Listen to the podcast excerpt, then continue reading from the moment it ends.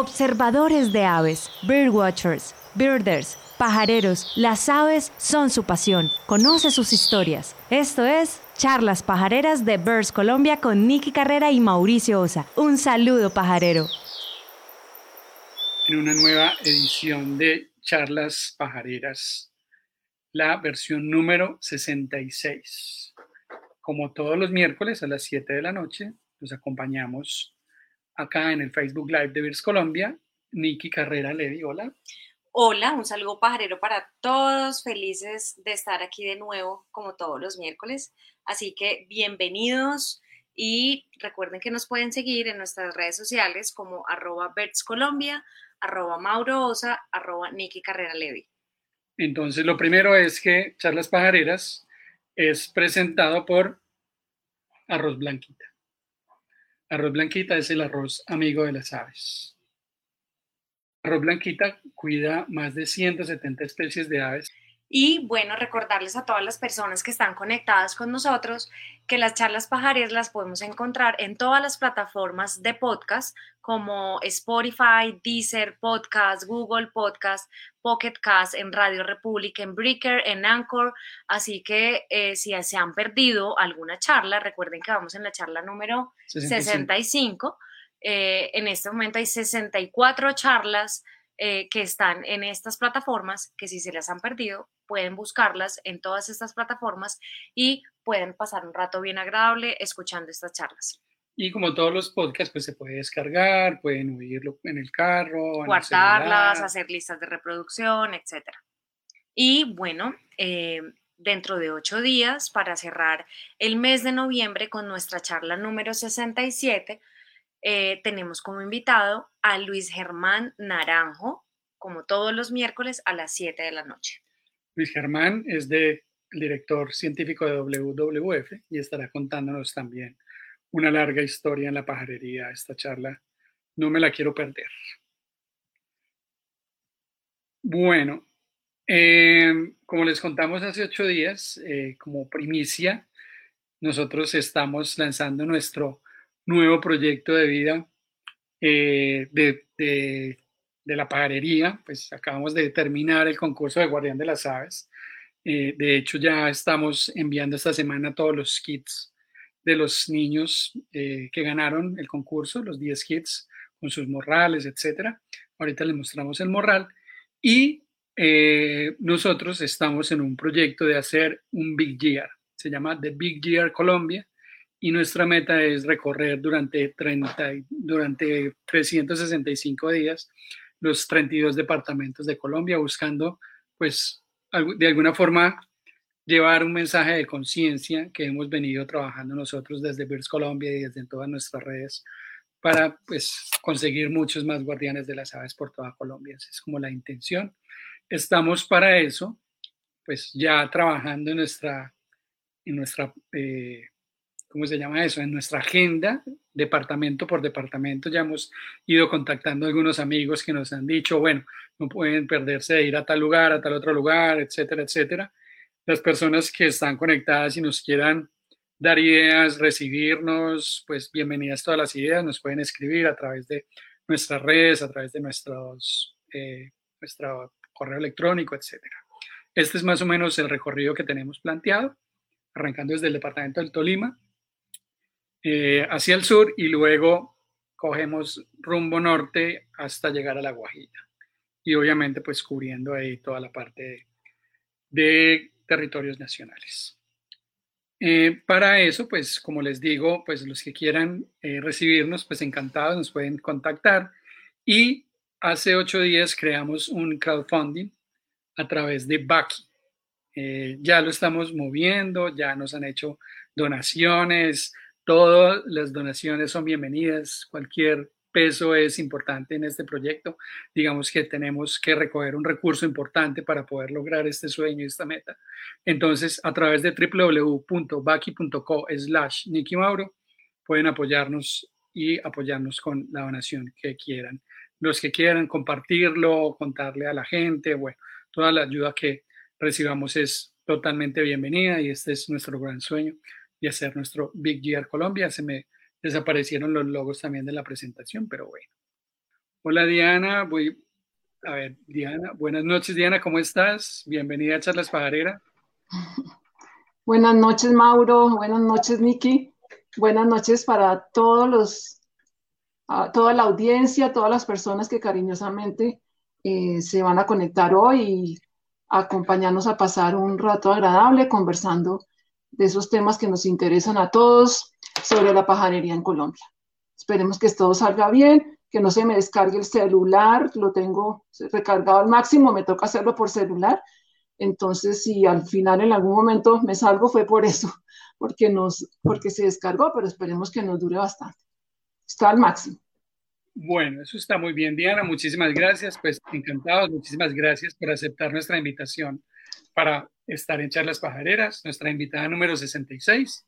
Y pues como lo hacemos cada ocho días, pues le pedimos a nuestro invitado que devolvamos la cinta, el cassette en, nuestra época y nos devolvamos en la película y nos cuentes, Diana, bueno, quién es Diana Balcázar, dónde nació, cómo era su familia, cómo fue su infancia. Arranquemos por el comienzo, Diana, bienvenida. Bueno, muchas gracias para todos. Eh, bueno, el, cassette va a tocar devolverlo bastante, bastante tiempo. y vamos a ver si alcanzamos con todo lo que hay que contar. Eh, bueno, gracias a Dios, eh, tuve una, una, infancia muy hermosa. Yo nací en Bogotá, soy bogotana, de familia mitad bogotana, cachaca, y mitad payanesa, porque mi papá era bogotano, familia totalmente cachaca, y mi mamá eh, una bella payanesa. Entonces, eh, bueno, pasé, eh, cuando a los seis años más o menos de edad, nos pasamos a vivir, bueno, me voy a quitar nos pasamos a vivir a la localidad de Usaquén, en Bogotá, en el norte. Usaquén era un pueblito eh, situado junto a los cerros orientales de la ciudad, al puro pie de los cerros. Eh, era un pueblito inicialmente, un pueblito colonial, que luego pasó a ser municipio anexo de la ciudad y posteriormente una localidad y un barrio. Cuando nosotros llegamos allá, pues era como vivir realmente en un pueblo. Uno abría la puerta por la mañana y se encontraba el señor que repartía el carbón, él iba pasando con su zorra repartiendo el carbón porque había muchas estufas de carbón todavía, o el señor que vendía el queso, que lo traía de la calera eh, en las mañanas, entonces era como, como estar en un pueblito realmente, pero muy cerca de la ciudad. Una infancia hermosa porque estuvo marcada por, por, la naturaleza. Eh, al estar el pueblito situado a los pies del cerro, de los cerros, pues eso fue como nuestro, nuestro jardín trasero. Eh, nos la pasábamos caminando por el cerro, hasta los paseos eh, en la Navidad para coger lama, que en ese tiempo pues se podía. Eh, teníamos una tía que amaba a todos sus sobrinos y a los amigos de los sobrinos y por lo tanto nos llevaba a pasear por los senderos de los cerros con su perro íbamos todos en fila, todos los niños, y ella iba adelante y el perro iba al final. Pero el perro también subía y bajaba, subía y bajaba a lo largo de todo el recorrido. Y cuando ella veía que el perro se demoraba en llegar, era porque algo había pasado con sus sobrinos. Ella se devolvía y, claro, encontraba a algunos sentaditos por ahí llorando, que se había cansado, que algo había pasado. Entonces, pues realmente eh, el perrito era nuestro guardián y nosotros crecimos en esa belleza de, ambiente, de caminar por los cerros, era nuestra vida, pero también en nuestra casa, una casa con un solar muy grande, pues también teníamos naturaleza, también teníamos verdor, donde jugar, donde disfrutar, eh, ver los árboles, ver los pájaros que de pronto llegaban al jardín. Y yo cuento cuando me preguntan que desde cuándo pues me enamoré de las aves, y hago como un campeonato porque eh, he tenido clientes que me dicen, no, pues yo eh, cuando estaba en la universidad me llevaron a, a ver ave, un ave y me fasciné, o, en el, cuando niño a tal parte, pero yo digo que yo amé a las aves desde que estaba en el vientre de mi madre, porque siento que ha sido una pasión inmensa y desde que yo estaba ahí adentro, Cuando yo oía un ti, ti, ti de algún pajarito, eh, yo daba pataditas para que mi mamá se volteara para un lado, para ese lado, para el otro, a ver de dónde era que venía el canto y mi mamá, ya quieta, tranquila, ya. Y yo, no, no, no, y dele, dele, hasta que lograba que mi mamá se volteara. Yo me, me gusta pensar eso, porque siento que he sido una amante de las aves, así, una locura siempre, siempre. Eh, pero el recuerdo más lejano que tengo de, de, amar las aves es porque nosotros teníamos eh, una jaula con, con, canarios. Y recuerdo a la parejita de canarios eh, criando o digamos, empolla, calentando los huevitos, la canarita. Y yo mirando así de muy chiquita, todos haciendo el seguimiento, ay, que los huevitos, ay, que nació el pajarito. Y cuando ya lo vi, ay, pues ya nació y a, los pocos días se murieron. Entonces me acuerdo de chiquita derramando lágrimas, así como la, la cosa más terrible, porque se había muerto, eh, se habían muerto los canaritos que habían nacido. Entonces pienso que es una cosa pues que viene, que viene desde siempre conmigo y, he vibrado con ellos toda la vida. Otro recuerdo que tengo también, y es que yo suelo um, hacer un diario. Escribo mis historias, mis cosas, mis vivencias. Lo he hecho a lo largo de la vida. Ya hay una caja así llena de cuadernos. Y una vez hace no mucho, revisando notas antiguas, encontré que por allá como a los 12 años estoy relatando veo unos pájaros rojos que llegaron a, los, a la copa de los árboles en el jardín. Estoy yo viendo eso, yo dije, Dios mío, 12 años y yo ya me estaba eh, eh, interesando por las aves, yo ya las estaba observando. Cosa rara porque, digamos, nosotros en Colombia sabemos que no teníamos antes clubes de observación de aves, actividades de observación de aves para niños, no había nada, ni guías, ni nada. Entonces, pues no era común que, digamos, de pronto una niña se, se, interesara tanto por las aves. Pero yo leyendo ese diario, cuando digo, veo unos pájaros rojos que están en la copa, y yo, ay, no, ¿qué pájaros serán? Entonces me imaginé que era lo que llamamos en Bogotá el clarinero, Anisognathus igniventris, que es de los okay. bosques altoandinos. Pero bueno, podría ser, ¿por qué no una piranga rubra? O piranga olivácea, migratoria. Entonces yo, ¿y cómo hago para saber qué pájaros eran los que yo estaba viendo? Recorrí más páginas adelante y encuentro, volvieron los pájaros rojos y se les ve en color azul. Ah, qué eh, eh, entonces yo ya dije, Anisognathus igniventris. Entonces yo decía, increíble que a esa edad, yo so, ahí sí yo solita, sin que nadie me metiera en eso ni nada, yo ya estaba observándolos, llamándome la atención y por supuesto totalmente encarretada con ellos desde siempre. Bueno, eh, estando en, viviendo en Usaquén, eh, entré a estudiar al Colegio Santa Francisca Romana, fue donde yo hice pues realmente todo mi colegio. Y después eh, entré a la universidad a estudiar comunicación social en la Universidad Javeriana. Nosotros cuando en nuestra infancia, además de la, de la naturaleza que disfrutábamos en, en, en Usaquén, mi papá era pescador y nos llevaba a sus paseos de pesca, siempre con la familia.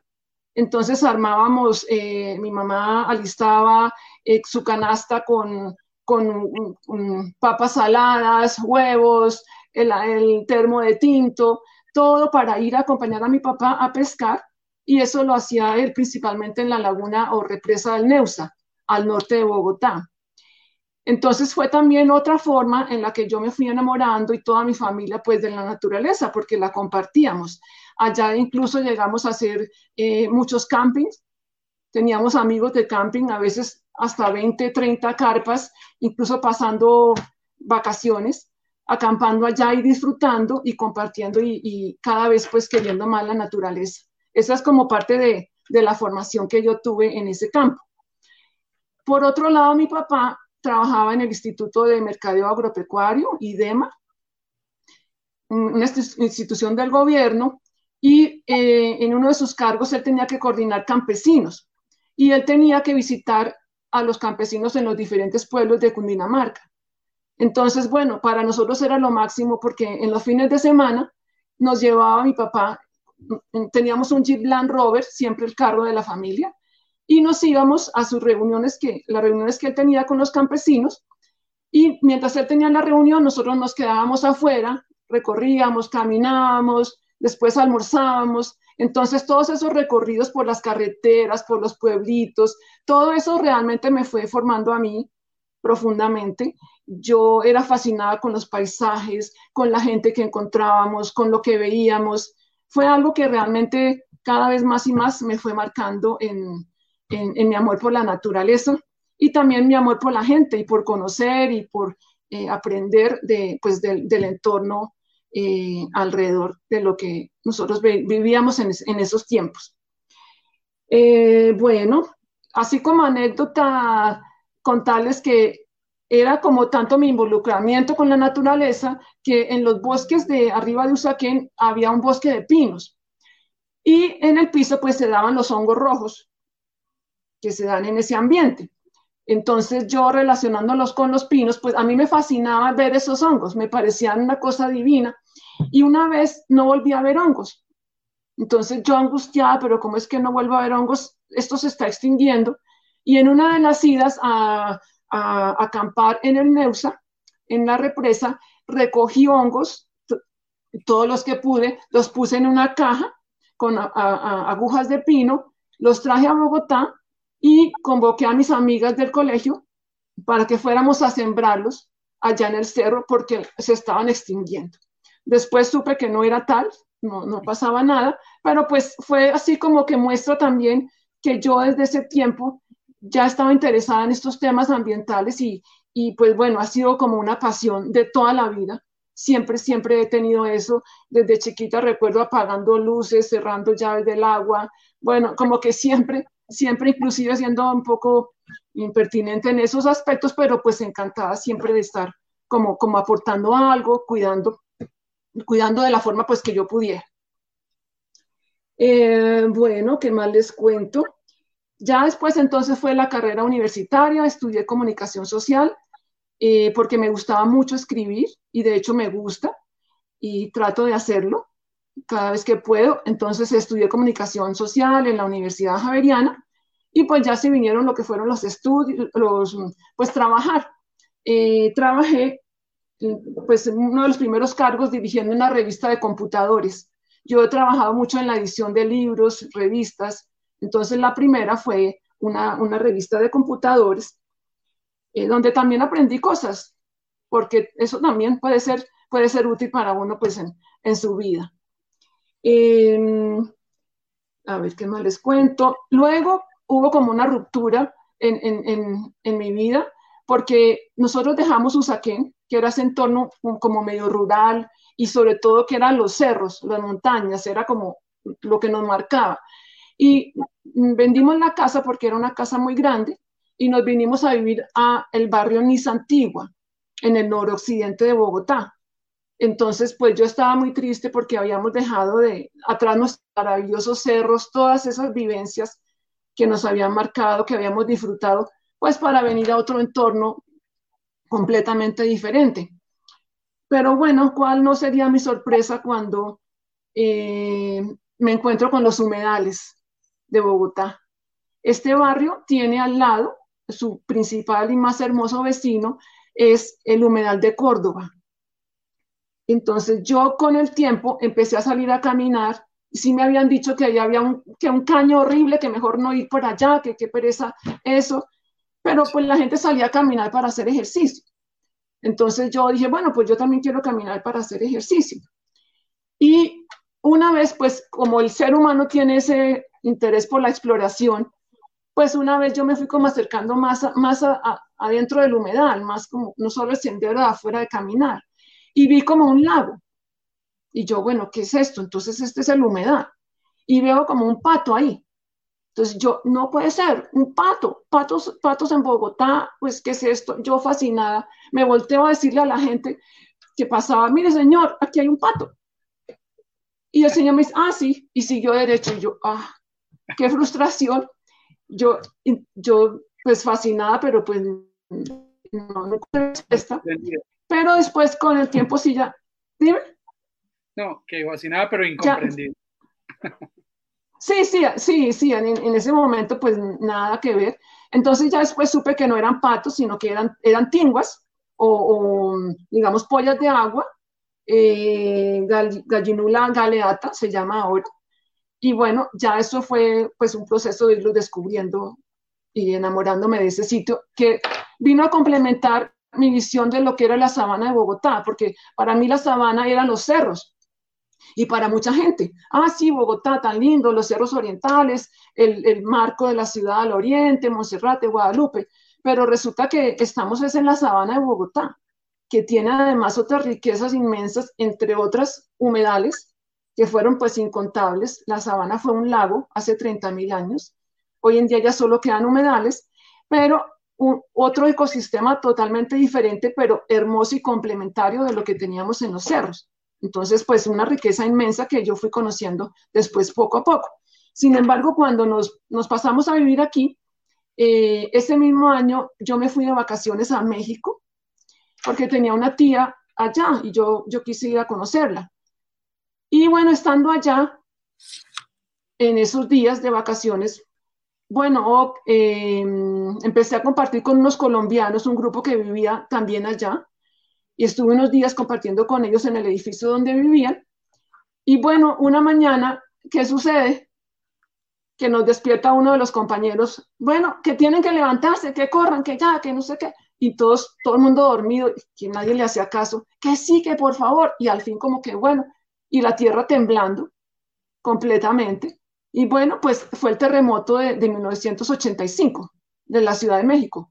Un terremoto así tremendo que, que, bueno, murieron como 80 mil personas y fue tremendo. Nosotros en nuestra cuadra no, no, no vimos nada y nos fuimos con los compañeros como a recorrer a ver qué puede haber pasado en otras partes. Cuando nos encontramos los edificios de, ruidos, el, humo, el olor a gas, eh, carros con, mm, que les había caído materiales de los edificios. Bueno, pues una, una cosa fue una cosa tremenda lo que, lo que pasó con ese terremoto. Eh, el Avianca empezó a dar pasajes gratis para que la gente que quisiera, de los que vivían allá, se devolvieran para Colombia, o el que quisiera, pues se devolviera ante el riesgo de, un, de otro posible terremoto.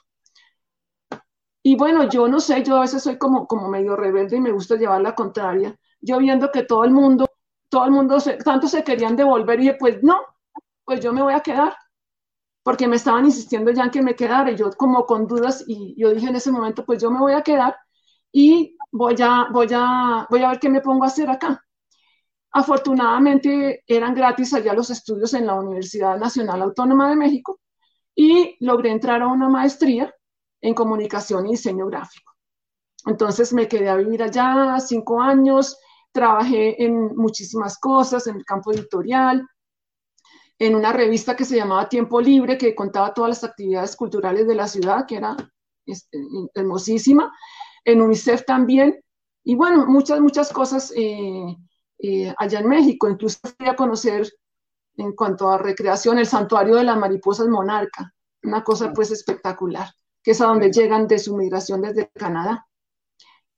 Entonces, bueno, completé cinco años y llegó un momento que dije, bueno, pero me está yendo, me, iba muy bien en el trabajo en la revista y como que dije, bueno, pero yo me voy a quedar aquí toda la vida, pues como que no, no, no, no tengo necesidad, no hay, no hay, no, no tiene por qué, no tengo por qué hacerlo. Yo creo que ya es el momento y me devolví para Colombia. Aquí, tan queridos todos mis amigos, cuando yo llegué todos me habían conseguido puesto el uno que como editora de no sé qué, el otro que directora de comunicaciones, que bueno, me, salieron como cinco puestos y yo, no puede ser. Entonces yo fui a todas las entrevistas, me dieron todos los cargos, porque en ese tiempo yo creo que es que nadie tenía maestrías. Entonces era así como una cosa muy buena. Y, bueno, lo que yo les conté, y bueno, pues yo pude escoger. Entonces yo escogí un cargo como editora de textos escolares para, para niños en, eh, edición en editorial en Santillana, una hermosa editorial donde aprendí muchísimo eh, y me enfoqué ahí ya o seguí con el campo de, la edición, que siempre me han gustado los libros, las publicaciones, todo este campo me encanta. Entonces ahí seguí trabajando con los libros. Eh, luego pasé a dirigir revistas revistas de televisión. Eh, me tocó la revista de TV Cable, la revista de DirecTV. Entonces yo digo que soy así como un poco, no era muy honesto porque yo dirigía una revista de televisión, pero yo no soy televidente. Entonces yo me sentía así como, como, como que estaba engañando a todo el mundo, pero bueno, ahí estaba y, y qué caray, pues era mi trabajo. Entonces, bueno, yo, yo, yo lo fui eh, haciendo, pero todos los programas que yo recomendaban estaban sesgados hacia, naturaleza y aves. O sea, yo no recomendaba nada de violencia ni de no sé qué. Toda esa revista era así, la gente diría, bueno, es que no dan más, pero pues yo feliz de, recomendar solo las cosas, las cosas pues que a mí me gustaban. En ese tiempo, yo tuve la suerte de conocer a la Asociación Bogotana de Ornitología. Yo había oído de la, de la asociación 10 años antes, porque yo en un periódico había leído un artículo que decía que, que la Asociación Botana de Ornitología, y yo, bueno, no puede ser posible que exista una institución de gente tan loca como yo por las aves. Esto es, esto es increíble. Bueno, ¿cómo los voy a encontrar? Y bueno, ¿cómo? No había internet en ese tiempo. Y, y las, las, las empresas que tenían su número telefónico en el directorio era porque eran los dueños de, del, local o de la oficina o de donde estaban. El teléfono figuraba a ese, no, a, ese nombre. Entonces, para buscar uno en el directorio, pues no encontraba si era quienes estaban ahí en arriendo o cualquier cosa así. Entonces, pues no, qué frustración. Yo digo que hoy en día qué suerte tienen todos los, los, muchachos que, pues, bueno, internet, redes sociales, bueno, toda la información por todos lados. Pero yo en ese tiempo pues ¿qué voy a hacer? No, no, no, no, no puedo contactarlos y duré 10 años sin poderlos contactar. Increíble. Hasta que una vez en mi barrio se organizó un llamado canelazo ecológico para convocar a gente para trabajar en la Junta de Acción Comunal, en el Comité de Medio, de Medio Ambiente. Y yo me acuerdo contando los días para ese evento porque iba a conocer gente igual de loca que yo por la naturaleza, por las aves, etcétera, etcétera. Cuando fui al evento, pues fue súper importante para mí. Allí una persona habló de la, de la ABO, de la asociación. Y yo al final, no, tú eres de la asociación. Entonces dijo, no, no, pero yo te puedo contactar. Y él me contactó con Gary Styles. Yo lo llamé y él me dijo, sí, ven. A ver, pues me tomo un vinito. Claro, salud. hay que refrescar la garganta.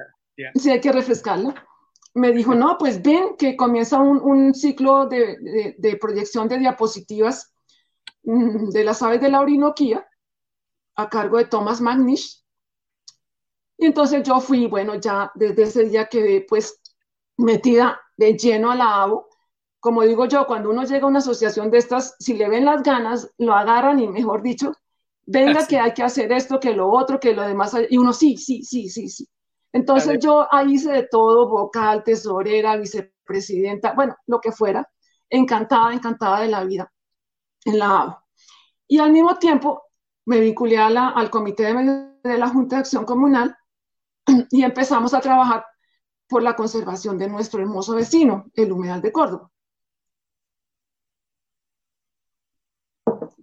Pues allí fue donde yo me formé, de, aquí en mi vecino, que es cruzando la calle, ha sido mi maestro, mi finca, mi reserva natural, mi escuela, pues todo.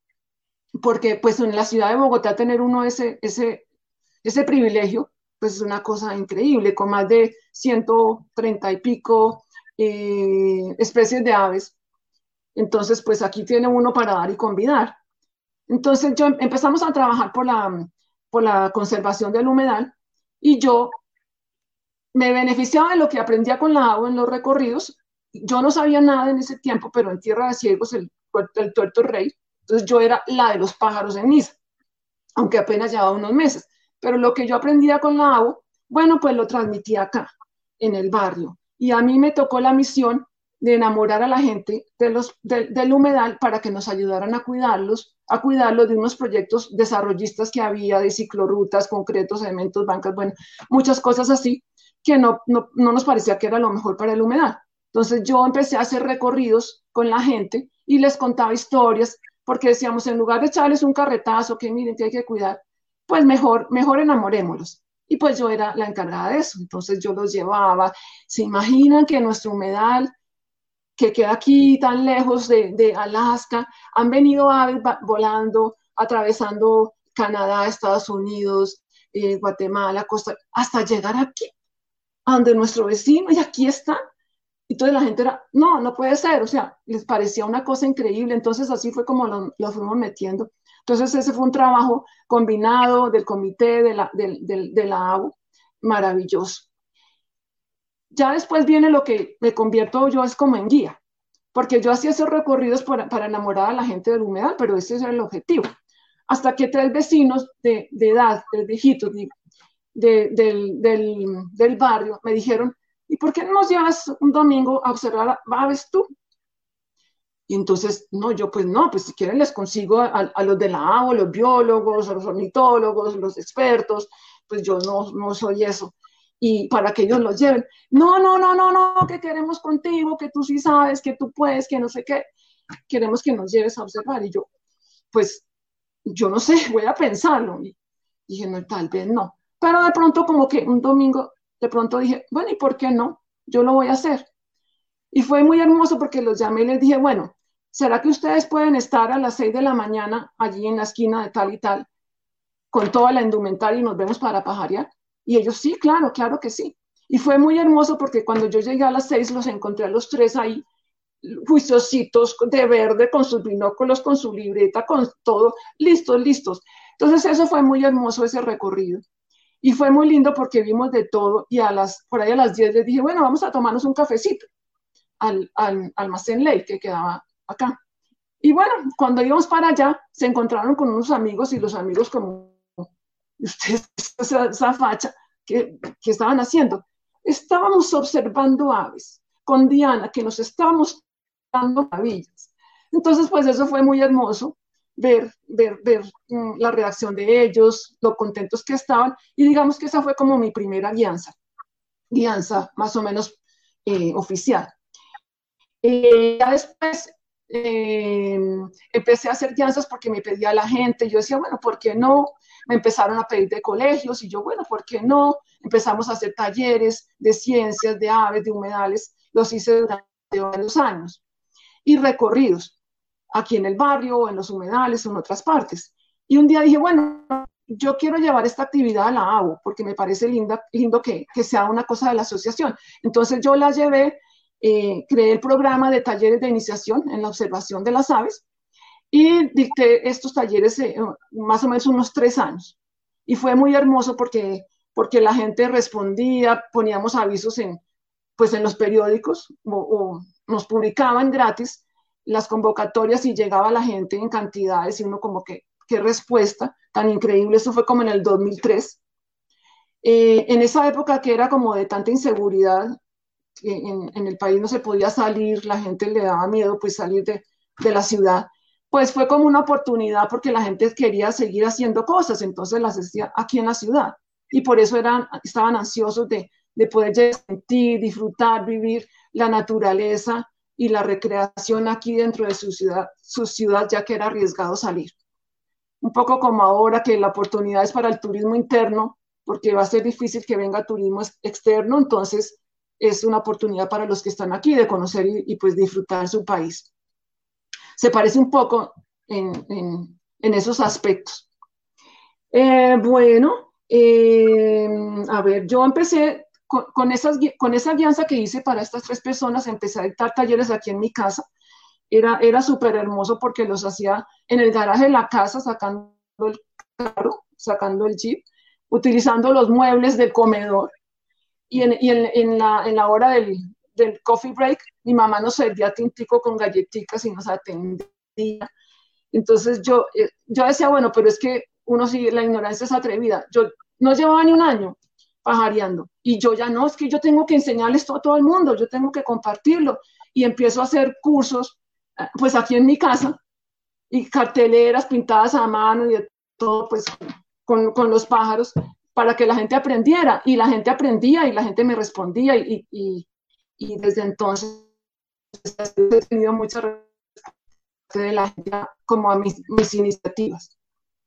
Y bueno, ¿qué más fue pasando? Vamos a... Ah, si quisiera, eh, eh, eh, compraba todos los libros que yo podía iba a librerías y todo Después vi que unas cosas no eran tan buenas, pero no importa, yo compraba y compraba. Pero ahí tuve la suerte de descubrir, y en la O también a Lucía Jaramillo de Olarte, que yo digo que es pues mi sensei, porque fue gracias a sus maravillosas publicaciones donde yo empecé a aprender sobre aves y sobre las aves de Colombia. Entonces, pues sí la quiero mencionar porque realmente ella sí fue un personaje clave para, para mi formación como pajarera. Pues yo no, no, era bióloga ni nada, yo llegué por otros caminos y fue eh, gracias a personas como ella que, que, yo me fui formando. Tuve también la suerte en las salidas de contar con, la, pues, con las guianzas y instrucción de, de Gary Stiles, de Carlos Daniel Cadena, de Gustavo Bravo, de Juan Luis Parra. Imagínense, pues tuve, tuve los mejores maestros, excelentes maestros en este recorrido para una persona que llegaba solita, pues sin, sin saber nada al respecto. Eh, bueno, en la agua también hicimos durante un año un programa que fue, ya, se llamaba Humedales Urbanos, un, un tesoro para rescatar, donde trabajamos por la conservación de el humedal de Tibanica, el humedal del burro, el humedal de la conejera. Eh, eso fue llevando a los niños de los colegios en, Tibanica, que es en, en, Bosa, en el sur, pues hay zonas donde pues no hay un árbol y los niños no han visto un pájaro realmente. Es totalmente urbano. Entonces fue muy hermoso durante esos años, como en 2003 aproximadamente, llevar a los niños a los humedales, eh, hacer que se enamoraran de las aves, contarles del cucarachero, de Apolinar, pues saben de Mica nuestra. Y, ese fue un proceso hermoso y no, no, no olvido la, la, felicidad de los niños que me agarraban de los brazos, de las piernas. Ay, profe, profe, mire, mire ese pájaro aquí, mire ese pájaro allá. Ellos fascinados. Entonces, eh, pues ahí yo encantada pues de trabajar con niños también, que es algo que me ha gustado mucho. Bueno, después, a ver, ¿qué más? Eh, Empecé a escribir también sobre, sobre, sobre aves, que me encanta. Publiqué un artículo titulado Humedales de la Sabana de Bogotá. eso fue en el 2001, en la revista de Avianca. En ese tiempo prácticamente no había publicaciones sobre aves en Colombia. Hoy en día cada vez que uno abre un periódico o entra internet donde sea, es aves, aves, aves, aves. Pero en ese tiempo no nos tocó a nosotros hacerlo. Entonces yo, desde mi, doble función como de guía y de educadora ambiental, porque hice mucho de eso, pero como periodista, pues yo me sentía que mi misión era transmitir a la gente eh, los conocimientos y las cosas que yo estaba aprendiendo. Y una de las formas era escribiendo artículos. Ese artículo de Humedales de la Sabana de Bogotá obtuvo el segundo puesto en el concurso de periodismo ambiental de conservación internacional y junto con otro que se llamaba Aves de Paso sobre las aves migratorias, eh, bueno, fueron de las primeras cosas o de las pocas cosas que se publicaban sobre aves en ese momento. Esos artículos los ilustré con la maravillosa colaboración de Thomas McNish, desafortunadamente fallecido, eh, nuestro amoroso San Andresano, tan divulgador de las aves, fotógrafo, una persona tan valiosa que nos desafortunadamente nos dejó, pero con la, con la que hice muchos proyectos, muy interesantes proyectos editoriales para divulgar el tema de las aves. Em, bueno, en, cuando dirigía la revista de, de DirecTV, eh, que era en, el edificio de Carvajal, en la, en la Avenida El Dorado, yo me la pasaba por la ventana mirando las aves que llegaban al potrero de atrás y, mirando todo, y a todo el mundo contándole, y a todo el mundo diciéndole, en el almuerzo que era atrás en el potrero, yo, sí, pero es que miren esto, pero es que miren esto otro. Entonces, pues me volví la, la, la de los pájaros. O sea, ella, ella siempre era la de los pájaros. Y eh, finalmente me ofrecieron trabajo como editora de textos escolares de ciencias ahí en Editorial Norma. Eso fue muy hermoso. Yo les dije, como siempre, no, pues eso, si quieren, les busco un biólogo que les haga eso. No, no, no, que tú sabes que tú pareces más bióloga, más bióloga que todos, entonces no hay ningún problema, tú los haces. Entonces fue muy lindo porque yo, yo trabajé cinco o seis años editando textos escolares de ciencias, eh, por supuesto metiendo el tema de las aves todo el tiempo, todas las veces que podía. y, y, eso fue muy hermoso. En ese tiempo, pues, igual mm, viajaba a todos los encuentros de ornitología, eh, he participado en 15 encuentros, que ha sido algo maravilloso porque ha sido no solo conocer regiones que no hubiera conocido de otra forma, sino que mejor, con los mejores guías posibles. La gente local, los que conocen, los que saben, los que lo llevan a uno. Entonces, un año en la costa, otro año en Yopal, después en Jardín, después en, en, bueno, acá en, Boyacá, al lado nuestro, en el Guaviare, pues, o sea, unos viajes, y dele pues con esto, unos viajes maravillosos y, aprendiendo, conociendo y con los mejores guías posibles. Yo después, todos esos conocimientos me sirvieron como guía también a mí para armar viajes a todos, a muchos de esos sitios. Eh, bueno, en los encuentros ya conocí eh, otras instituciones, por ejemplo, a ProAves, a la Fundación ProAves. Ellos en el 2006 me contrataron como directora de comunicaciones, lo cual para mí era una oportunidad increíble porque era estar con las aves, pero al, mismo tiempo en mi carrera. Entonces yo decía, no puede haber trabajo mejor. Estoy en lo que estoy, doble, doblemente. Y fue una oportunidad increíble de conocer esa institución con toda su labor de, conservación, de investigación, de educación ambiental, viajar, conocer las reservas, bueno, enterarme de un mundo que yo no conocía. Eso fue una cosa increíble. Yo, yo contribuí en muchos aspectos en la fundación, eh, pero por ejemplo en la parte educativa, realicé tres cartillas, un manual de observación de aves, otra revista sobre las aves migratorias, que las bauticé viajeras extremas, y otra sobre loros. Les puse loros siempre libres. Y fue hermoso hacer esas cartillas que han, hasta la fecha creo que todavía siguen formando parte del, del material de trabajo para ellos porque quedaron también que realmente no han pasado como de moda. Siguen vigentes y, han sido una cosa pues muy hermosa. En la fundación también contribuía a la parte de la página web, que era en español y la volví bilingüe. Bueno, hice muchas cosas y fue una oportunidad muy interesante de conocer cosas esfuerzos, esfuerzos valiosos. En ese tiempo, pues decidí publicar un libro. Yo había estado escribiendo mm, notas de todas, de todas mis salidas. Eh, los, los, biólogos le dicen notas de campo. Y yo en las que hacía en la, en la ciudad, pues empecé a pensar que se llamaban notas de ciudad, porque era realmente lo que yo observaba de las aves aquí en la ciudad. Y yo tenía muchas cosas escritas. Y un día dije, bueno, pues con esto se puede hacer un libro. Y yo llamé a un amigo editor y le dije, tengo este proyecto. Entonces él me dijo, voy a tu casa y voy a leerlo. ¿Qué tienes? Entonces le dije, yo tengo relatos sobre aves. Pienso que se puede hacer un libro. Y, me dijo, bueno, yo voy a ir a tu casa y los voy a leer. Entonces yo me acuerdo que él llegó y bueno, se sentó así en el comedor y dijo, bueno, pues muéstrame uno. Entonces yo le pasé un relato. Y entonces él empezó a leerlo y yo me acuerdo, yo así, yo temblaba, yo mirando así, ¿qué estará sintiendo? ¿Cómo le estará apareciendo? Y él calladito, leía leía, leía. Y yo, ay, Dios mío. Para y lo deja así y me dice, pásame otro. Yo, bueno, otro. Y otra vez así. Y cuando termina me dice, hacemos el libro. Pero con los relatos que tienes, no hacemos ni un folleto porque son muy poquitos. Me puedo completar 15 para la feria del libro en marzo. O sea, mejor dicho, en febrero para alcanzar a editar el libro y todo. Yo le dije, puedo, yo puedo. Y bueno, me puse a escribir más y a buscar más eh, eh, relatos que ya tenía escritos o pedazos que tenía escritos por ahí. Entonces yo dije, bueno, vamos a ver qué puedo hacer. Y él me dijo, como quien dice, el 30, el, 30 de marzo necesito los, los, los, cuentos. Y el 30 de marzo yo llegué con los 15 cuentos. Y los leyó y todo, no, pues hacemos el libro. Entonces, este es un libro que yo vivo muy orgullosa, Los pájaros de mi ciudad, es un libro que amo porque tiene, no sé si se alcanza a ver, eh, pues 15 relatos de encuentros con aves, un búho, una tingua, un, un en fin, eh, diferentes personajes pues como de nuestra bifauna. Cada, cada uno es un capítulo.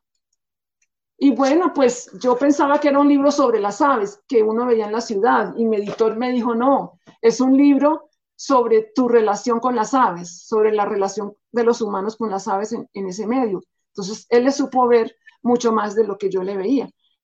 Y publicamos el libro en el 2006 y ese libro ha sido o sea, es mi orgullo. Yo digo, ya me puedo morir tranquila porque yo, yo soñaba con ver un libro mío en una librería. O sea, un libro que dijera Diana casa, ¿no? Eso es lo máximo.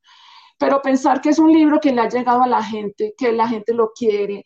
Eh, Simón Santiago, nuestro querido eh, super pajarero, eh, bueno, él comentó, él es un amante de ese libro, se sabe párrafos enteros y fue la inspiración para también escribir su libro Las aventuras del Mirlo.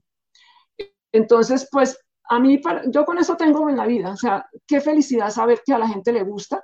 Es un, lenguaje muy sencillo, muy claro. Me han invitado muchas veces de colegios a, a, reunirme con los niños que han leído el libro, que se lo saben de memoria, que llego y encuentro empapelado el teatro con las ilustraciones que han hecho de los personajes, con, hay videos que han hecho, fotos, han salido a observar aves y me miran a mí como la diosa, pues que se les apareció, la autora del libro está aquí.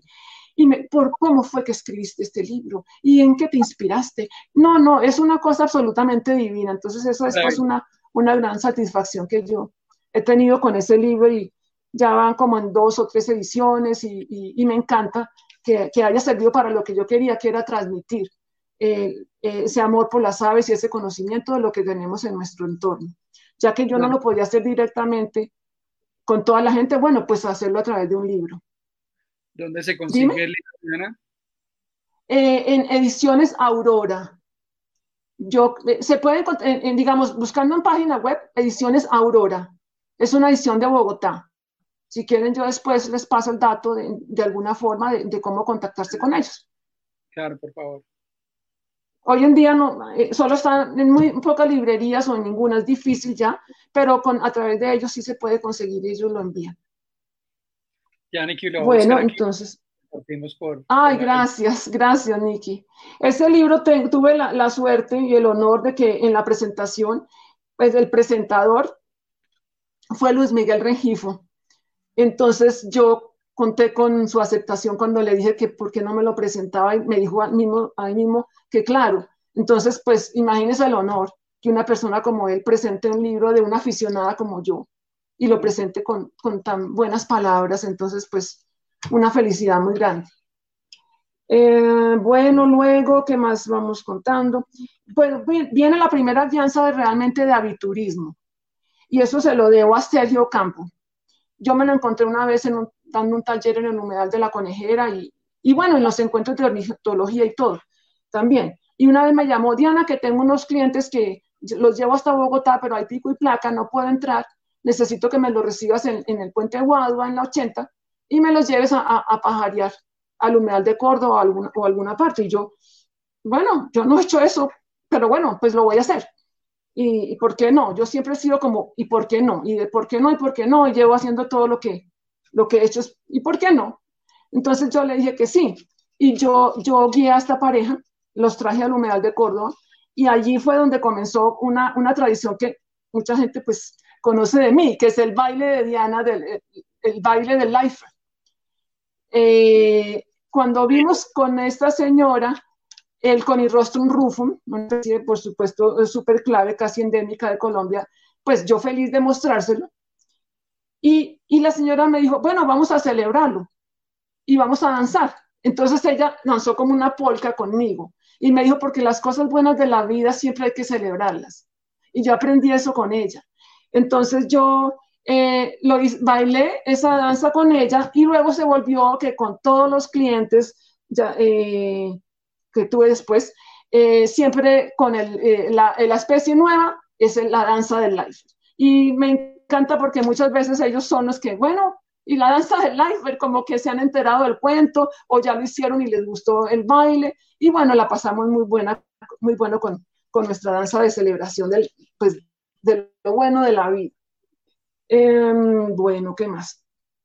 En ese tiempo estaba yo en, en, en Proaves y fue cuando fundaron la empresa Ecotours para el turismo de, avistamiento de aves. Eh, vinieron unos, unos donantes de Proaves y había que llevarlos a, los cerros, al Parque Chingaza a ver, eh, a, ver especies, especies de loros que se conservan allá. Eh, el, el, lorito, bueno, Pirura calíptera. Entonces, pues no había ningún biólogo en la fundación que los pudiera llevar a conocer el proyecto que ellos estaban financiando. Entonces, como la de los pájaros, yo era, más yo a veces que, que los demás. Me dijeron, Diana, puedes ir a llevarlos. Y yo, pero bueno, pues yo no sé, no, sí, sí, que tú los lleves. Y yo los llevé, pero cuando llegamos a la calera de noche, la calera un municipio arriba de Bogotá, había que alquilar unos jeeps para ir hasta el sitio. Entonces, a esas horas de la noche, ellos alquilando los jeeps. Pues todo esto apenas estaba empezando, toda esta logística, estas cosas. Y estos gringos dentro del jeep ahí como que de noche esperando que fueran a alquilar unos jeeps. Y yo dije, no, esto hay que hacer algo con estos señores. Y yo me puse a contarles cuentos y a contarles historias y a hablarles de las aves y de la historia de Bogotá y de la sabana de Bogotá y yo no sé cuántas más cosas, pues para distraerlos mientras, mientras aparecían los carros. Ya después de eso, un día me llamó Robert, Robert Giles, miembro de, de ProAves y de, de, la empresa Ecotours, que se formó en una, una rama para atender el, el de, de ProAves. Me llamó y me dijo, Diana, veo que tú eres muy buena con, pues, con, con la gente que sabes inglés, ¿por qué no nos ayudas como guía en tours? Y yo, bueno, ¿y por qué no?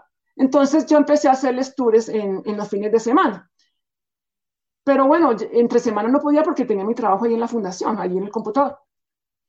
Y un día dije, bueno, ay, yo en lugar de estar aquí, yo podría estar caminando por chingaza, pajareando bien rico, no sé qué.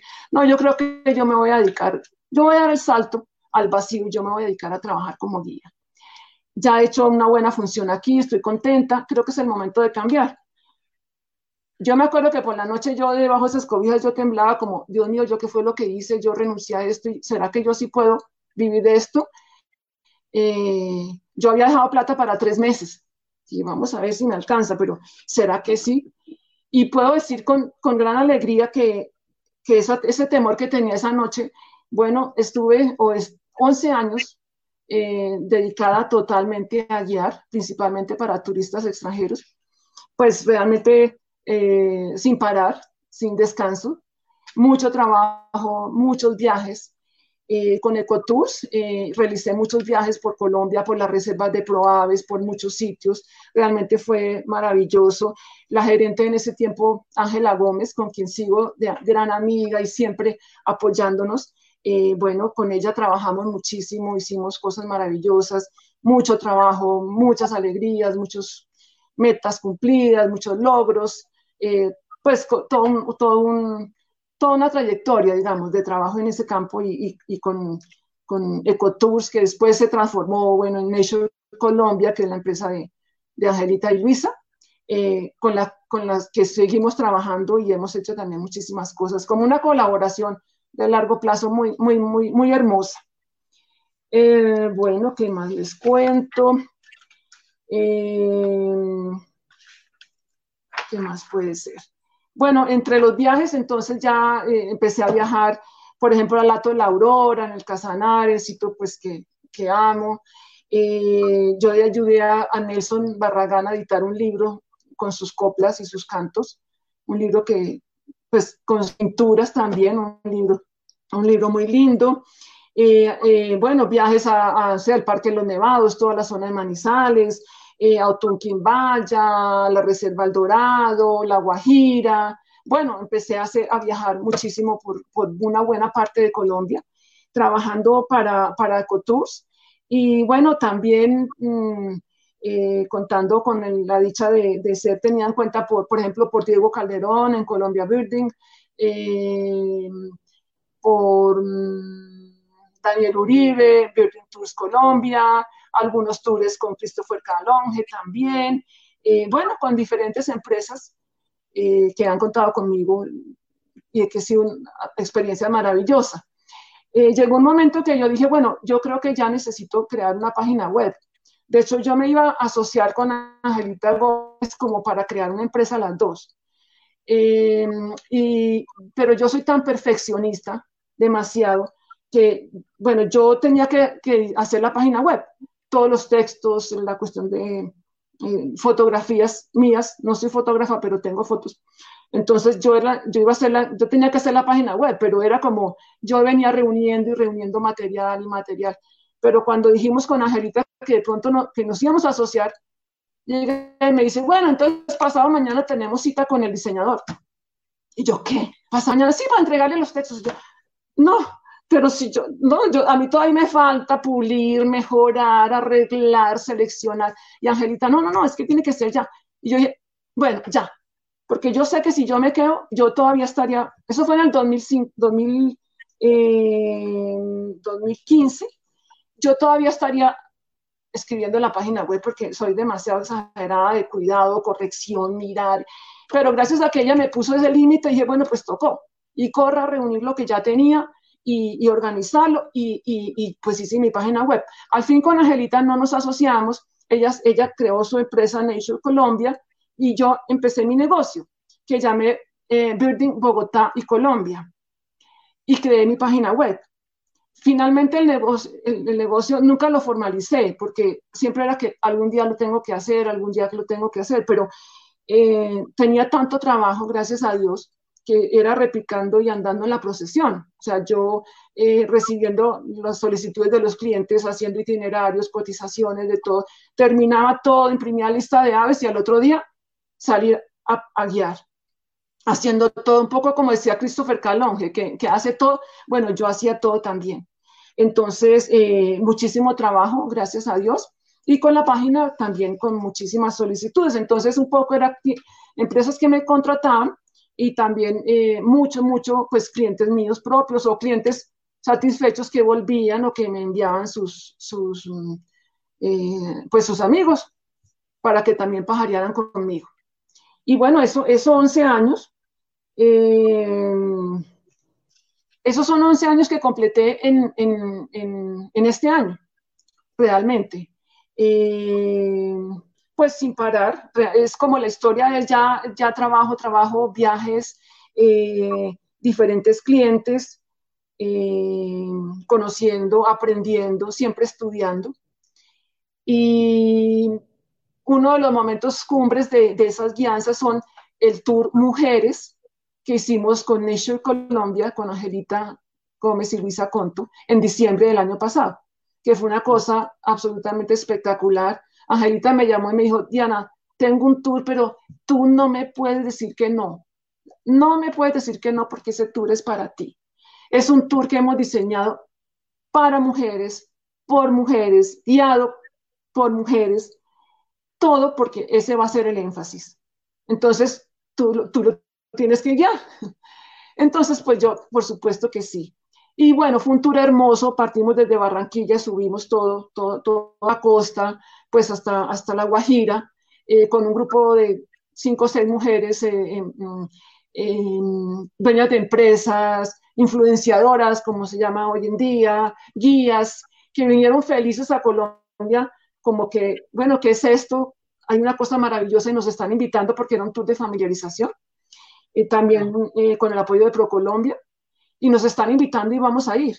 Entonces ellas vinieron de Estados Unidos, de, de Gales, otra de las personas, eh, y la pasamos sensacional, ocho días, un tour muy lindo porque no solo era aves, sino también parte cultural. A mí toda la vida me ha interesado muchísimo la parte cultural, la historia, eh, pues la gente y en mis tours siempre he combinado, tratado de combinar esos dos aspectos y es como un valor agregado que los clientes resaltan.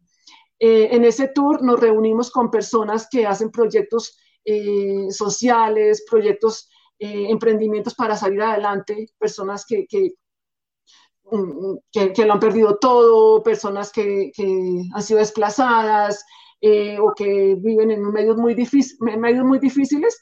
Fue una belleza de, de tour se lograron todos los objetivos, las personas quedaron felices y conocimos proyectos muy, muy lindos, como las, las personas, como una, una chica que enseña sobre lo que son los turbantes eh, para la cultura africana y bueno, para mm, eh, los, los, pues la gente en Colombia también, afrocolombianos, cómo es esa cultura, cómo es ese conocimiento, y así, diferentes aspectos que tratamos. Fue una combinación de aves y, temas sociales y culturales que, realmente fue un éxito.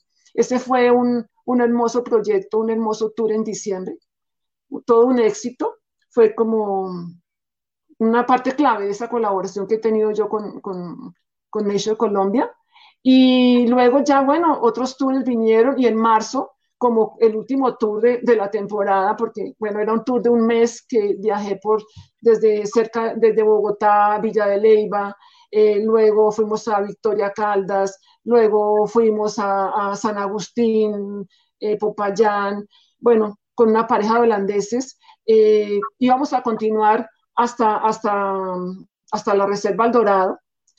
Eh, pero bueno, vino la pandemia, todo este cuento, tocó cancelarlo a mitad de camino y devolvernos y, y ya pues como que ese fue el cierre de, de, de todo este tiempo, de todas estas guianzas.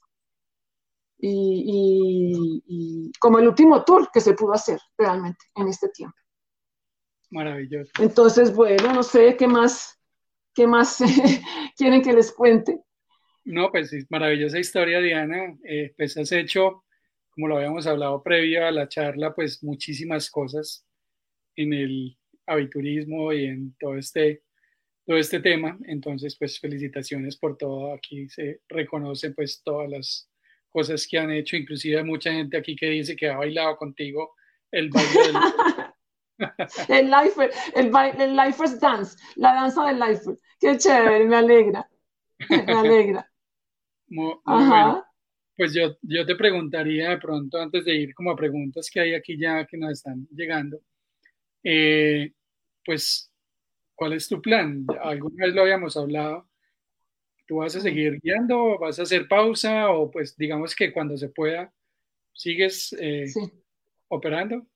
Un poco de todo eso. Eh, bueno, por un lado, eh, yo, yo el año pasado ya tenía, tenía, yo quería descansar un poco, porque realmente, como les contaba, pues 11 años sin parar, sin fines de semana, sin vacaciones, sin fiestas familiares, sin, pues nada de, de, de como tiempo para, para uno.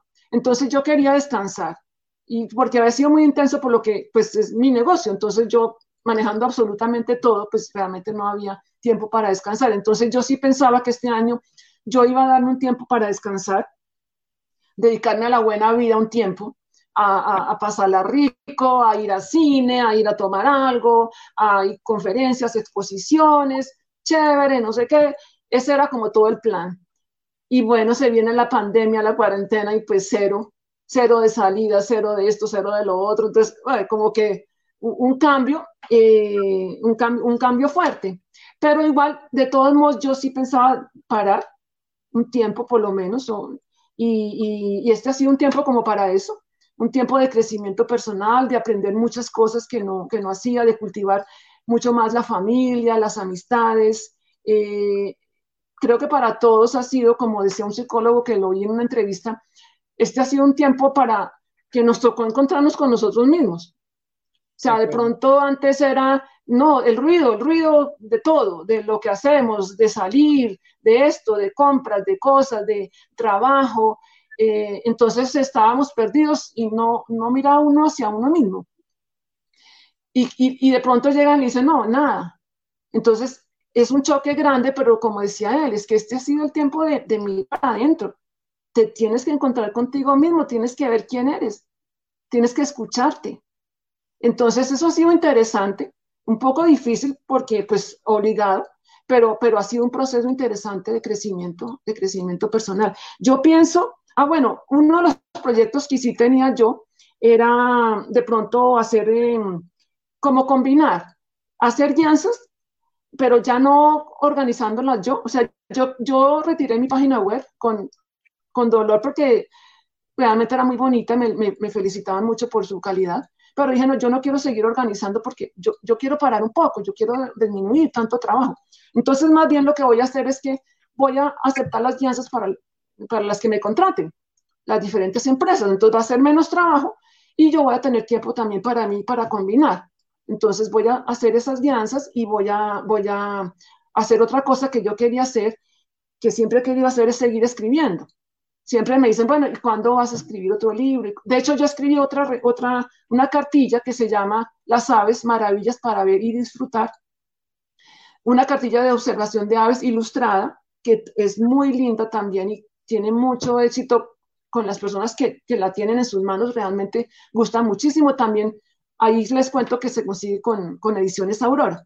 Entonces la idea es como, o lo que yo quería y, y, lo que voy a hacer, no he tenido mucho tiempo porque en estos, en estos tiempos como que uno cree que tiene tiempo y a la hora de la verdad no le alcanza para nada y todas las cosas domésticas y todo lo que nos toca hacer ahora que no nos tocaba hacer antes y cultivar a la, a la, a las, la familia, a las amistades. Entonces yo pensaba que iba a tener tanto tiempo para todo y finalmente no lo he tenido. Pero sí, el, el, la idea es en este tiempo eh, eh, escribir, hacer publicaciones. Ya mi editor, yo le envié un cuento que había escrito hace muchos, muchos años y yo decía, no, qué desperdicio este cuento aquí y guardado, se lo voy a enviar. Y él es todo lindo porque cree siempre en mí, en mis proyectos. Eh, se lo leyó y, y, me llama, me dice, bueno, pero lo mismo es siempre. Con esto no hacemos ni un folleto, es muy pequeño. Si, si, si completas otros tres cuentos, ya tenemos más o menos, no sé, 300 páginas o algo así, y podemos hacer un libro. Entonces ya me puso el reto de escribir los otros dos. De este le dije, yo lo quiero actualizar, cambiar, y, y él no, no, está bien, está bien así, hay que escribir los otros dos. Entonces yo ya estoy en esos, en, hay uno que tengo como ya como la idea más o menos adelantada y tengo que crear otro, pero bueno, es un reto, pero rico, rico, rico seguir escribiendo. Entonces la idea ahora es escribir, hacer más publicaciones, artículos de prensa. Hay, hay, unos periódicos, un periódico de, de, de Caldas, pero no me acuerdo ahorita cómo se llama. Ellos me publicaron un artículo sobre, sobre las aves en marzo. Y, y, bueno, quiero seguir escribiendo también artículos eh, de prensa. Entonces, el proyecto es escribir y hacer publicaciones de diferente tipo y esperar a ver qué pasa con, con, la pandemia, porque yo ahorita como que no me atrevería así mucho a, como a guiar, no sé, no me siento todavía tranquila, pero yo espero mirar el año entrante a ver qué pasa y si hay como solicitudes de cosas bonitas, que me interesen, que me parezcan chéveres eh, y que me sienta como, como segura, como que las cosas están mejorando, eh, yo, yo estoy dispuesta a hacerlas. Pero ya es una cosa más relajada y no como el ritmo tan fuerte en que yo venía. Entonces es como, si salen llanzas las hago con mucho gusto, porque extraño también eso, por Dios, hace una falta horrible. Y claro. la relación con los clientes, la gente, siempre fui muy feliz o he sido, mi mamá siempre me, al llegar de un tour, siempre me, me, preguntaba o me pregunta, ¿y qué tal la gente? Y yo, no, mami, queridísimos. No, queridísimos. Pero todas las veces me dices lo mismo. Todas las veces me dices que son queridísimos. Yo, pero mami, es que es la gran mayoría, realmente, uno aprende con ellos cantidades, uno comparte, se vuelve en familia de uno durante una semana, 15 días, 20, 30 días, y, y es una cosa muy linda que nutre mucho. Entonces yo, yo si veo en el futuro que salen tours que me llaman para cosas que me llaman la atención, que me parezcan chéveres, que sienta que las cosas estén, están mejores, yo lo, yo lo haría. Y mientras tanto, eh, el proyecto es esa, la parte como editorial. ¿Y has, sacarle tiempo. ¿Has pensado, o si ya lo hiciste, esas notas que nos contaste al principio de cuando encontraste esos pajaritos rojos con la barriga naranja, azul? ¿Eso ya lo escribiste, lo narraste, no? No, no, mira, si yo me pongo a explorar mi diario, ahí me sale ahí la enciclopedia cuenta. británica. Porque ah. son historias y cosas, pues a lo largo de la vida, muchísimas cosas. Yo creo que ahí se puede explorar y sacar de pronto para publicar cosas, claro. cosas bonitas, porque ahí hay mucho. Pues ahí hay mucho. Yo creo que... Para contar. Sí, esa es otra historia. Siempre me dicen cuándo vas a publicar Los pájaros de mi ciudad 2. Porque, porque bueno, porque siempre hay otra, otro relato, otra ave que me encontré, otra historia relacionada con las aves. Entonces, bueno, podría ser eso, eso que me dices está bonito. Buena idea, a ver qué podemos. Como la guerra de las galaxias, que uno primero se vio al final y después mostraban el principio. Entonces, ah, sí, bueno. Contar el cuento desde el comienzo. Sí, sí, sí, sí, claro, claro. Eso podría ser, entonces vamos a ver qué, qué, qué, qué vamos a ver. Es, es, como chévere porque eh, hay un infinito, ahí es como todo lo que quiera hacer y claro. de lo que quiera escribir. Entonces vamos a ver qué, otras cosas voy haciendo y se me van ocurriendo, pero ahí debe haber una fuente de, de información bien interesante para muchas cosas realmente. Sí. Bueno, muchas gracias, Dianita, por compartir toda esta historia de vida tan bonita. Por ahí hay muchos comentarios muy bonitos eh, y pues, personas muy agradecidas por, por este compartir, pues que de verdad eh, complace mucho escuchar tu historia porque además como la narras y la habilidad que tienes también como para hacer la descripción, que sé que no es fácil, eh, y menos pues cuando uno sabe que lo está escuchando tantas personas. Uno empieza todo tembloroso, pero ya se va soltando y después no lo callan. Es verdad, eso pasa. Vamos con unas preguntas que tenemos. Aquí eh, tenemos a Gustavo Donado que dice, ¿cuál es tu lugar mm. favorito en Colombia para pajarear? Ay, bueno, Gustavo, muchas gracias por interesarte y preguntar para mí mi lugar favorito para pajarear es el lugar en el que esté en ese momento. Cuando yo estoy aquí en Bogotá, cerca en el Parque Chingaza, ese es el lugar favorito. O el humedal del Parque La Florida. Pero si yo estoy en el Lato La Aurora, en Casanare, ese es mi lugar favorito. Pero si estoy en, el Nevado del Ruiz, arriba, es mi lugar favorito. En Otunquimbaya, si estoy en la Reserva El Dorado, si estoy allá en los flamencos, con José Luis, ese es mi lugar favorito. Entonces, eh, son donde yo esté, ese es el lugar favorito. Gracias, Gustavo. Tenemos a Luna Lunita, que pues ya nos contaste que sí, que sí sales a ah. pajarear, pero te, dice que también te espera por Putumayo. Tan linda, gracias Luna Lunita. Eh, bueno, tuve la suerte de ir al encuentro de ornitología en Mocoa. Realmente, pues no, no, no, del otro mundo, ese, ese, eh, la carretera del... El trampolín de la... ¿Cómo se llama?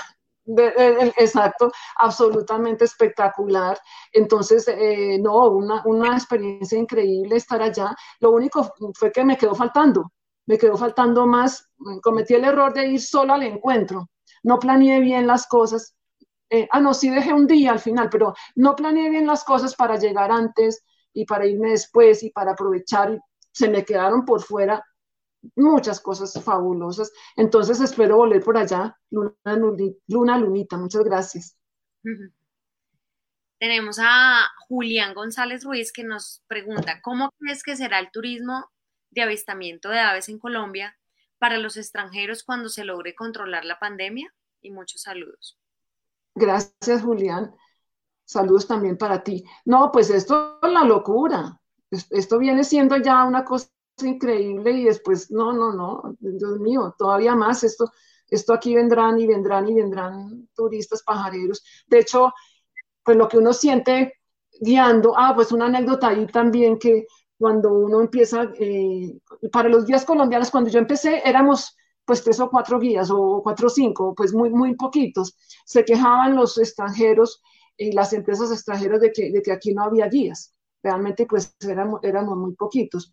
Pero lo que sí eh, uno ve es que a, nosotros nos tocaba y, y nos toca más difícil que a los guías de otros países de alrededor porque la gente, los pajareros sabían de la importancia de Colombia en términos de aves, pero no se atrevían a venir por la inseguridad desde el 85, 90.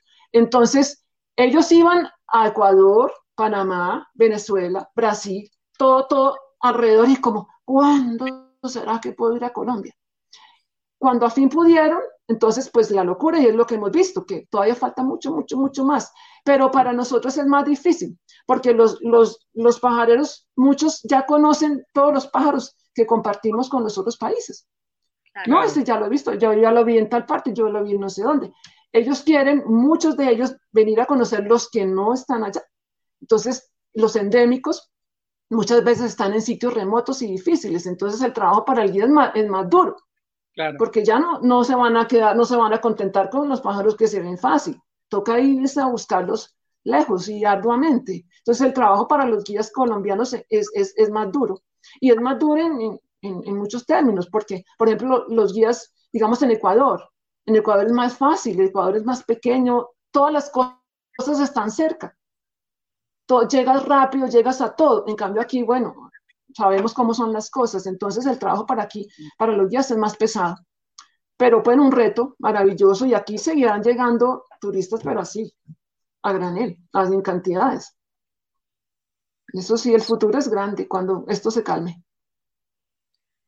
Tenemos Mi ave favorita, Kimi. que te pregunta cuál es tu ave favorita. Un saludo para Kimi en Puente Vélez, en Jamondí, Valle del Cauca. Ay, tan chévere, desde el, Cauca, Valle del Cauca, genial. Qué lindo, Kimi, gracias. Eh, mi ave favorita es un ave, no es de las remotas, no es de buscarlas en quién sabe dónde, eh, pero la adoro, es, es el Feuticus ludovicianus, es decir, el degollado. Es una ave preciosa, de pecho rojo, vientre blanco, espalda negra, con puntos blancos, y, la adoro porque, porque yo la descubrí aquí en mi casa. Eh, yo una vez dije, voy a poner plátano eh, a, los pájaros, a ver, cuando estaba yo empezando.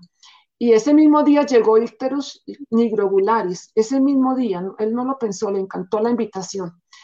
Y empezaron a llegar pájaros, inclusive, incluyendo el Feuticus ludovicianus.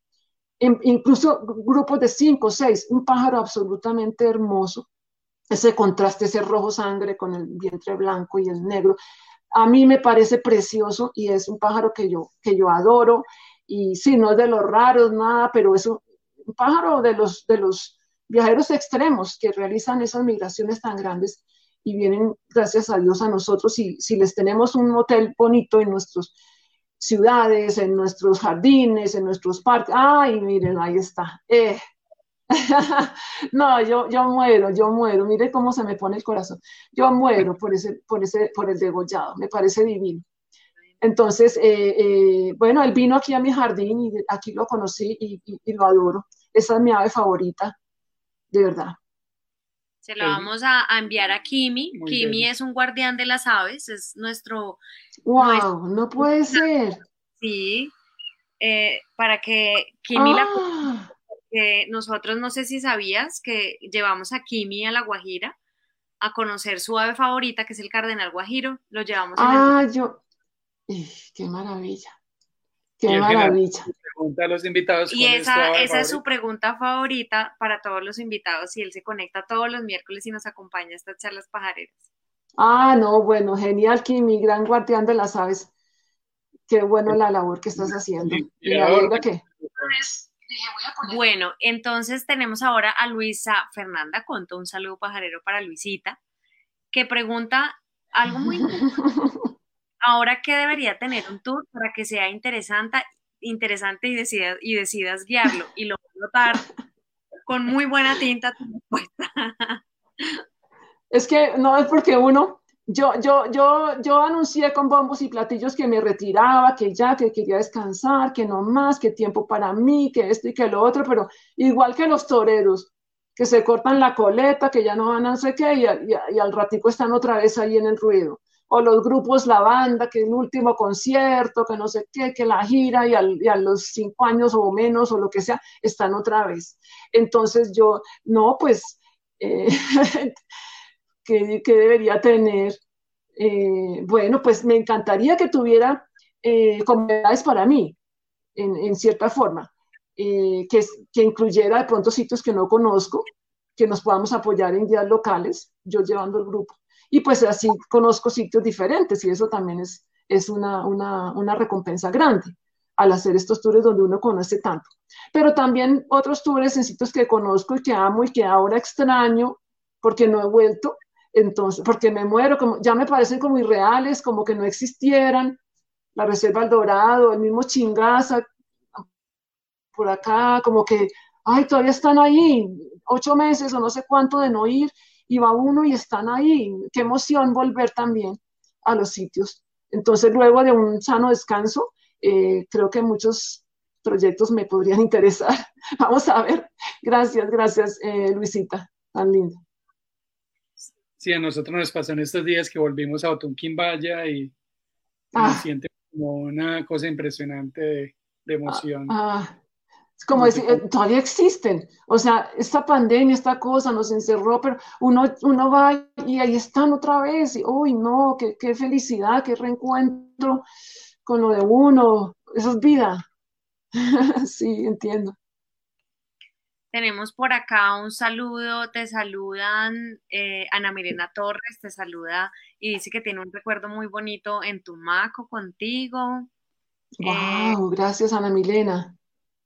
Tumaco, maravilloso. Un saludo pajarero para todos y para Diana, un gusto haber pajareado en Nocaima. Siempre eh. bienvenidos.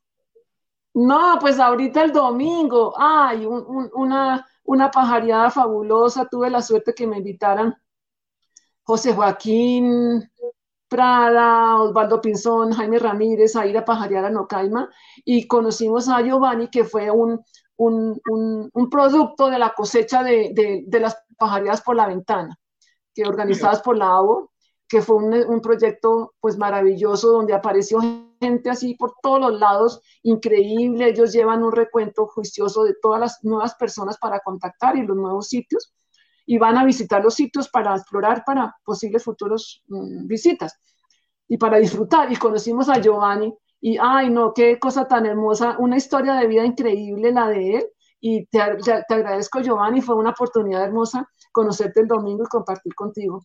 Y volver a salir a tierra caliente. Yo, yo pensé que ya no existía la... No, no, no puede ser, estoy, estoy caminando, además con este frío que está haciendo en Bogotá en estos días, y todo el mundo quejándose y yo, nosotros caminando por ese calorcito y ese paisaje, y no, esto no puede ser posible. Existe, es real. Gracias a Giovanni. Por acá te está mandando saludos desde el sur. Un saludo y un abrazo para Adriana y Miles, por allá en Nariño también. Ah, divinos, Adriana y Miles. Muchas gracias por ese saludo. Me alegra, me alegra saber de ustedes. Una pareja increíble, también emprendedora que hacen una labor, muy linda por la divulgación de las aves de Colombia. Muy importante. Por aquí escribe Jorge Larrota y dice, el viaje a Europa como un cierre. No sé si eso tiene un mensaje. Sí, como un cierre. No, pues bueno, en realidad yo dentro de los proyectos de, descansar un poco y dedicarme tiempo para mí, el año pasado, de septiembre a octubre, yo dije, bueno, yo no voy a, recibir tours, realmente yo yo creo que yo ya me merezco darme un descansito y un paseíto. El sueño dorado de, mucha gente de, ir a Europa, que yo lo quería hacer y, tuve la suerte de, regalarme ese, ese, ese viaje. Fue un mes por, bueno, por como por 13 países, 13 países de Europa, conociendo, recorriendo, dentro de un tour, un tour organizado. Eh, muy hermoso. Yo le metí todo por todos los países y bien denso porque yo decía, no sé cuándo vaya a volver a Europa, nunca había ido, era mi sueño. Y dije, bueno, igual si puedo volver a hacer viajes, pues no voy a repetir porque hay mucho para conocer. Entonces yo quiero aprovechar el pasaje, la ida, la inversión y, sacarle el mayor gusto. Eh, fue un viaje hermoso que empecé en Londres, pues después Holanda, Alemania, bueno, Bélgica, eh, las tres ciudades, las tres capitales imperiales que me moría por conocer, Viena, Praga y Budapest, hermosísimas. Eh, luego Italia, y, coroné con un viaje pequeño de, de, como de seis días por España, por Andalucía, que me lo gocé también al máximo, eh, recorriendo, conociendo. Entonces, no, ese sí, gracias Jorgito en la ruta eh, por hacer mención, porque sí, ese fue como, como un premio después de tantos años de, de, darme ese regalo y me lo gocé de principio a fin. Esa es una de las despedidas de, de Diana. Esa era una de las, de las despedidas. Diremos cuál es la segunda. habrá que ir viendo, habrá que ir viendo a ver qué pasa. Sí. Porque yo Diana para Birders Together y Diana me no, yo ya me estoy retirando, ya. Sí. ayúdanos. me arrepentí tanto no haber colaborado porque yo sabía que iba a ser una, una, una iniciativa súper importante y de ayudar realmente a la gente. Yo me sentía un poco como, como abrumada de que iba, tengo que reconocerlo, de que al, al mandar yo eso a, los, a mis clientes, iba a recibir demasiados emails de todo, como cada uno, ¿y cómo es? Entonces un email. Y, y, entonces, ¿dónde lo hago? Entonces otro. Entonces yo decía, esto va a ser una locura de mensajes que van a estar entrando y entrando y entrando y me voy a volver loca. Y me, me pareció que iba a ser abrumador manejar la situación. Yo, yo reconozco que fue, esa fue una de las razones, me pareció que iba a ser muy difícil de manejar y no, no sé, pero claro que me dolió no hacerlo y me arrepentí después porque me habría hecho muy feliz y me habría hecho mucho bien en momentos en momentos difíciles, en momentos que estábamos en cambios y cosas, y pensar en poder ayudar a la gente, realmente sí, creo que me habría llenado mucho. Entonces me arrepentí de no haber contribuido, pero me dio miedo la dimensión del trabajo que implicaba. Eso fue lo que pasó. Claro, claro. No, y de hecho, de hecho nos tocó trabajar bastante para, para lograrlo, pero bueno, logramos una meta. No, hermoso. Hermoso, una iniciativa preciosa que ustedes crearon y, uff, wow, maravillosa. Sí. Bueno, y vamos con la última pregunta de William Efraín Abella, que es un fiel seguidor que siempre nos acompaña cada ocho días. William, un saludo para ti. Desde Popayán. Desde Popayán dice, aprovechando su sangre patoja, cuéntenos de sus pajareros en Popayán y el Cauca. Gracias, William Efraín, por tu, por tu mensaje. Eh, de pronto escribes desde por allá, debe ser, me imagino. Sí, eh, sí, me imagino, claro, hermosa tierra, pues claro, la, tierra de mi mamá, la verdad que, la amo, está en mi sangre. Eh, pues no, reconocer que no, que yo por allá tampoco he pajareado. Realmente en este último tour fuimos, pero era un tour mezclado de aves y cultura y se escogió Popayán por la cuestión cultural. Pero bueno, pues lo menos yo me gocé como el, trayecto en la carretera desde San Agustín hasta Popayán, pasando por el Puracé, no, pues me gocé ese, recorrido, pero no, yo no, yo no he pajareado en el Cauca, el departamento que entiendo que es el más biodiverso del país. Entonces, eh, yo toda yo llevo como 20 años esperando que algún día se haga un encuentro de ornitología en el Cauca. Y me morí, pues por lo menos en la zona de Popayán y todo esto, en, estas zonas, me moriría por ir, entonces pues esperemos que, que algún día de pronto con Fernando Ayerbe o algo así nos den esa sorpresa y nos hagan un encuentro de ornitología allá. Me encantaría ir y pajarear por allá. Maravilloso. Entonces, ese es un sitio para meter en la lista de Luisa Cuarto, para que lo anotes ahí, Luisa. que me manden, bueno, listo. que me manden a variar por allá. Claro, claro. No, y tengo faltantes, tengo regiones, bueno, de los departamentos del país, pues sí, una gran cantidad conocidos, gracias a Dios, pero me faltan tres claves, el Baupés, el Bichada, eh, los, tres de, los, tres de, los tres de por allá del, suroriente, eh, porque, porque no he ido allá, no, no conozco, y, y es otro sueño también, también recorrer esas zonas. Eh, ve anotando ahí para la lista. Bueno, estamos muy felices de, poder compartir contigo. Queremos, en nombre de Bears Colombia, de Mauro y Niki, agradecerte por eh, este compartir tan bonito, por compartir un poquito más de tu vida, eh, de, dejarnos entrar un poquito más en tu mundo. A nosotros nos gusta terminar las charlas eh, con un saludo pajarero. Eh, siempre eh, cerramos nuestras charlas con, con, un mensaje pajarero, un mensaje de Diana Balcázar para todas las personas que te están oyendo y es un mensaje que va a quedar en ese podcast grabado para la eternidad.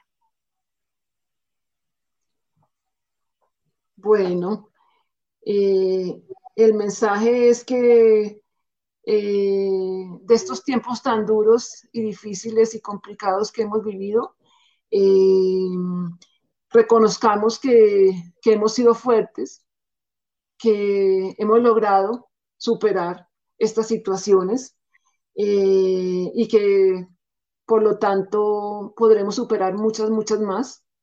Entonces seguir adelante creyendo en nosotros, conociéndonos cada vez más, fortaleciéndonos y eh, incorporando a nuestro trabajo, a nuestras actividades, el saber que, que, necesitamos de los demás para mí ha sido como lo que más me ha golpeado en estos tiempos, que yo era muy como mi trabajo y como siempre en esas, y como se vuelve como un poco el sentido de la vida y, y de pronto descuida uno otros aspectos eh, de la gente, de su contacto y cuando, cuando no los puede tener por lo que hemos pasado, entonces cuando se da cuenta que qué es lo que más le hace falta, estar con la gente ni siquiera trabajar o ni siquiera hacer o ni siquiera salir o, no sé, eh, o salir sí, claro, pero con la gente.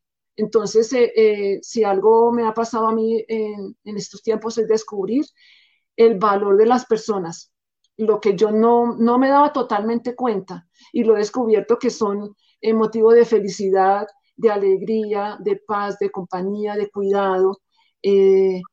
Y entonces, habiendo descubrido la importancia de los demás en nuestras vidas, incorporar como eso a, nuestro futuro, a nuestro trabajo, eh, que siempre esa parte humana esté, que siempre la parte personal esté, que no descuidemos a nuestros seres queridos, a nuestras amistades, a nuestras familias, a nuestro medio, eh, y, ya fortalecidos con eso, eh, seguir adelante y haciendo muchas cosas y, aprovechando todas las oportunidades que, la vida nos dé a todos de aquí en adelante. Maravilloso. Eso sería. Muchas gracias por este espacio, por darnos tu tiempo. Eh, para nosotros también ha sido pues esta una época de mucho aprendizaje y pues nada menos ya hoy tú has sido la número 66 en charlas pajareras, entonces pues hemos acercado la historia de muchas personas a mucha gente mm. y eso para nosotros ha sido mm. pues muy bonito en esta época pues difícil pero pues que nos deja también como tú lo decías ahorita reflexiones y cosas bonitas no solamente hacia nuestro interior sino pues conocer historias tan bonitas como la tuya te agradecemos mucho y pues los esperamos el próximo miércoles con la historia de Luis Germán Naranjo el miércoles 25 de la noche para, cerrar. Este Gracias, Niki. Con mucho gusto. Gracias, Mauro. Qué, qué, ocasión y qué oportunidad tan linda la de estar aquí en esta, junto a este grupo tan maravilloso de personas que han ido desfilando y que nos han enseñado tantas cosas y nos han divertido con sus historias, nos las hemos gozado, que hemos aprendido. Qué rico haber podido estar como uno, un miembro más de este grupo tan maravilloso. Gracias a ustedes y la iniciativa que han tenido y todas las iniciativas que tienen, que son muy loables, de verdad. Y muchos éxitos en su, en su proyecto eh, turístico, en su viaje de un año, en todas las cosas. Vamos con esta locura. Y pues espero que nos veamos pronto y hagamos el baile del life. Bueno, bueno, bueno, lo, tenemos que hacer. Listo, muy bien. muchas, gracias. Gracias para todos los que nos escucharon en esta, en esta charla. Eh, fue un placer contarles historias y compartir con todos ustedes. Gracias. Gracias a todos también. Muchas gracias a ti. Un saludo pajarero para todos. Feliz noche. Y esto fue otro capítulo de Charlas Pajareras. Todos los miércoles a las 7 de la noche hora colombiana por Facebook Live. Recuerda que nos puedes seguir en nuestras redes sociales como arroba Colombia, arroba Carrera Levi y arroba Mauro Osa. Un saludo pajarero.